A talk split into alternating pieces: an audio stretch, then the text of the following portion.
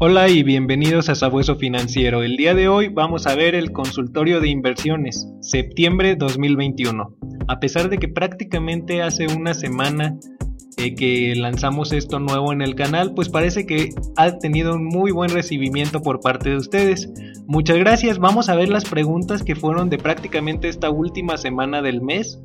Vamos a verlo. Pero antes de ver las preguntas, como siempre en todos nuestros videos, nuestro aviso legal de que en ningún momento debe tomarse como recomendación de compra o venta o inversión cualquier acción o instrumento financiero que se mencione en cualquiera de nuestros videos. Eh, rendimientos pasados, recordar, no garantizan rendimientos futuros y sobre todo que las opiniones expresadas aquí pues son en base a nuestra experiencia, opinión, e punto de vista e investigación y solamente deben de tomarse como educativos e informativos. La última decisión de inversión siempre es tuya, recuérdalo. Muy bien, la primera pregunta es de Ricardo. Dice, ¿qué te parece Bursanet? Bueno, Bursanet yo no tengo cuenta como tal aún y ahorita les voy a comentar por qué. Eh, pero he tenido la oportunidad de usar la plataforma en los retos Actinver, en el reto Actinver en los pasados. De hecho, hoy o prácticamente ahora, pues es el últimos días para inscribirse, así que si pues te quieres inscribir, puedes hacerlo. Es muy bueno, hay muchos. Este, bueno, a mí me gustó mucho el reto Actinver porque presentan muchos cursos, pláticas, ponencias y la oportunidad de manejar una plataforma pues en tiempo real y tener un millón de pesos virtuales para poder este, jugar con ellos, ¿verdad? Invertir. Y, ¿pero por qué? ¿Qué, qué pasó con Bursanet? Yo traté de abrir mi cuenta a principio de este año. Eh, con GBM ya tengo un rato más. Y realmente mandé mis datos y bueno, básicamente yo tenía GBM y pues no me urgía tener otra cuenta. Entonces lo dejé así.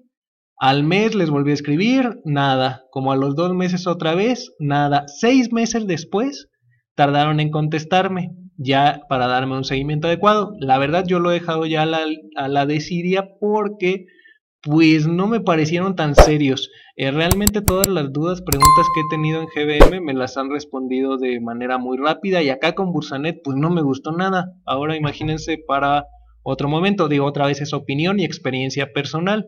¿Qué sí me gusta de Bursanet? Pues la oportunidad de tener el W8BEN de prácticamente forma gratuita, cosa que no tenemos, por ejemplo, en otras plataformas como GBM. Entonces, esa es mi opinión al respecto de Bursanet.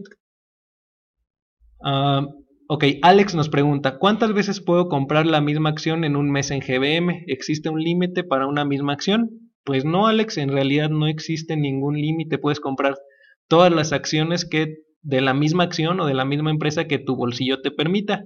Ah, nada más si hay que tomar en cuenta que algunas plataformas, y ahorita tenemos que checar muy bien ese dato, y si alguien lo sabe, por favor déjenmelo en los comentarios, este, hay un límite de, por ejemplo, tres compra-ventas, ahí sí, comprar y vender, o sea, hacer trading, algunas plataformas que no lo permiten. Esto, pues bueno, porque están más enfocadas y hay ciertas regulaciones, sobre todo me parece en Estados Unidos, pues que no permiten hacer trading ahí. Entonces, eso sí es lo que tal vez no podríamos hacer o nos veríamos limitados un poquito en algunas plataformas. Comprar y vender la misma acción más de tres veces al día a la semana, algo así. Pero si vas a comprar y mantener por largo plazo una misma acción o vender, por ejemplo, 10, ya el día que tú quieras vender 10, 20 de una misma acción, pues no tienes ningún límite como tal en GBM, sino la cosa es, por ejemplo, el trading un poquito. Y bueno, como les digo, si alguien sabe un poco más al respecto, déjenlo en los comentarios, por favor. La siguiente pregunta. Eh, una pregunta, ¿saben cómo activar la tasa del 7% de Hey Banco? Nos pregunta Marco eh, y nos hace dos preguntas. Pero respondiendo a la primera, bueno, se supone que la tasa del 7% en el pagaré de Hey Banco se activa automáticamente, pero eh, bueno, hay que hacer seis compras mayores a 100 pesos que no sean en servicios, por ejemplo, agua, luz, teléfono, me parece que eso no entra, ese tipo de servicios. Y la tasa se aplica al final del mes, o sea, las siete compras las realizas, las, perdón, las seis compras las realizas en a septiembre y la tasa va a correr a partir de octubre. Entonces son así por mes, digamos. Hace las compras en el mes y se activa para el siguiente. Y la siguiente pregunta, y aquí es donde otra vez recordando el aviso legal, pues lo que yo es prácticamente mi opinión. ¿Qué fibras tienen mejores fundamentales? Pues al parecer todas las fibras aquí en México están bien las que hemos revisado. Tenemos una lista que te dejaré arriba en las tarjetas sobre algunas que ya hemos revisado. Pues me parece que son buenas eh, opciones de inversión tenerlas en cuenta en la mira para hacer un análisis más profundo. Eh, cuál a mí no me gusta tanto y por eso tal vez es por lo que no hemos hecho un video es fibra CFE.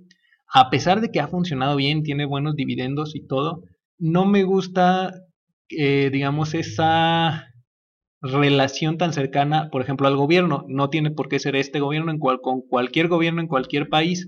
Eso es algo que tenemos que tomar muy en cuenta.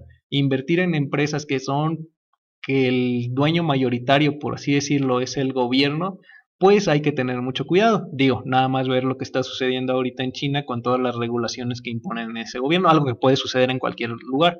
Entonces, una empresa que ya de por sí es del gobierno, pues yo sí, a pesar de que tenga buenos fundamentales, no sería como mi primera opción de inversión. Pero de ahí en más me gustan, y obviamente nada de esto es recomendación de inversión, me gusta Funo, Fibra Monterrey por sus dividendos mensuales, Fibra Danjos, que acabamos de hacer una revisión, este, son fibras que a mí me gustan e incluso yo las tengo en mi portafolio.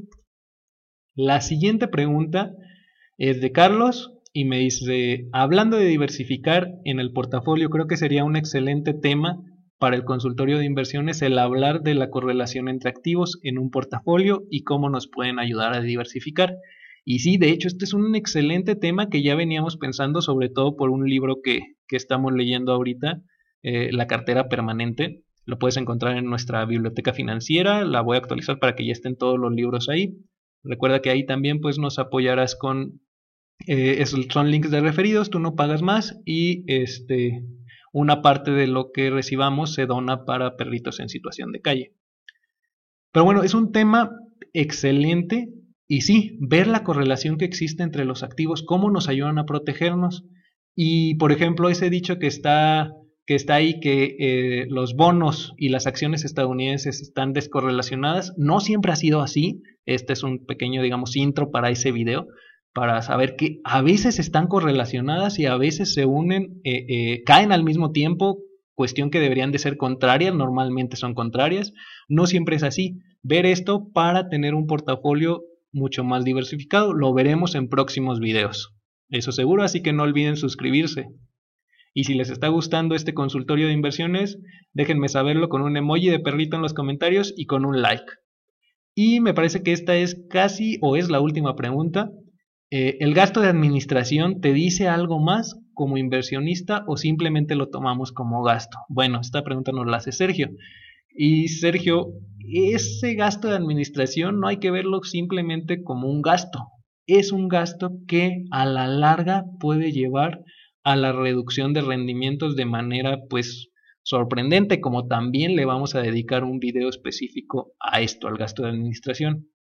Así que generalmente cuando invertimos en ETFs, pues solo que queramos estar como los que vemos los ETFs temáticos, del cual les dejaré una lista arriba en las tarjetas, muy optimistas con un sector o con un tipo de inversión, por ejemplo en videojuegos. Si yo estoy ahí, sé que va a seguir siendo lo mejor, en los próximos años y tener un gran crecimiento, pues solo así, por ejemplo, pagar eh, un gasto de administración más caro. Pero siempre debemos de buscar los gastos de administración menores, ya que a la larga, como lo veremos en ese video próximamente, pues pueden ser eh, una reducción importante en nuestros rendimientos.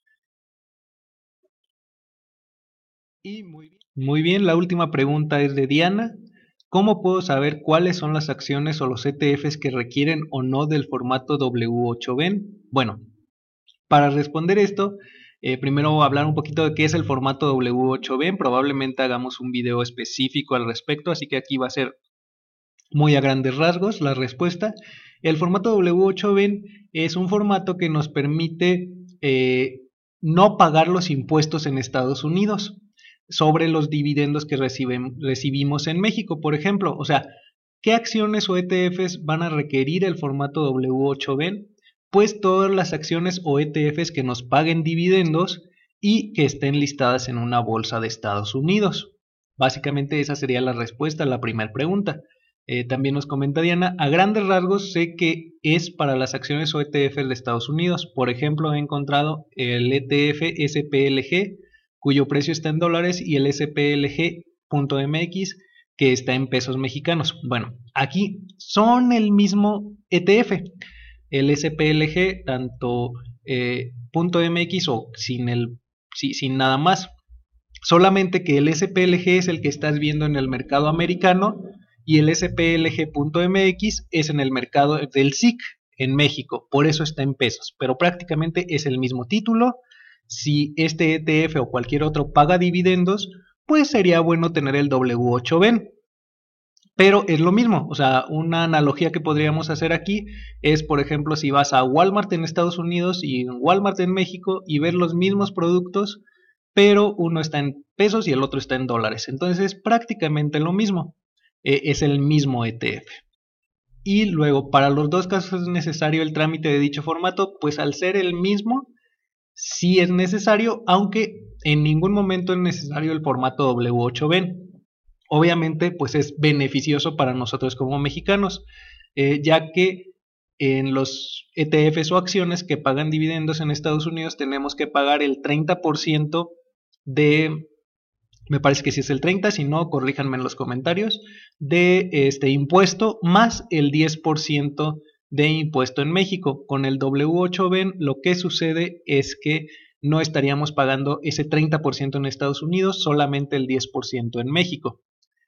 Ah, ¿Qué sucede también? Bueno, el formato W8BEN es gratis en Bursanet, como ya lo comentamos al principio del video, pero no así en GBM. Entonces, ¿Cuándo podría volverse necesario? Cuando tus ingresos por dividendos eh, superen, y yo digo que superen por mucho, el, este, el costo del W8BEN, que es de 75 dólares, si no me equivoco, en GBM. Entonces, más o menos esto sería el contexto para el formato W8BEN. Si gustan que lo veamos más a profundidad, déjenme saberlo en los comentarios. Así que, continuemos. Y muy bien, hasta aquí el video de hoy. Muchas gracias por escucharnos, por dejarnos todas sus preguntas, por el apoyo al canal. No olviden darle like, seguirnos en nuestras redes sociales, suscribirse y activar la campanita de notificaciones, compartirlo con quien tenga estas dudas y que me hagan llegar todas sus dudas nuevas en los comentarios tanto aquí como en nuestras redes sociales. Recuerda que en la descripción siempre encontrarás contenido que te será de mucha utilidad en el camino a la libertad financiera. Muchas gracias y hasta pronto.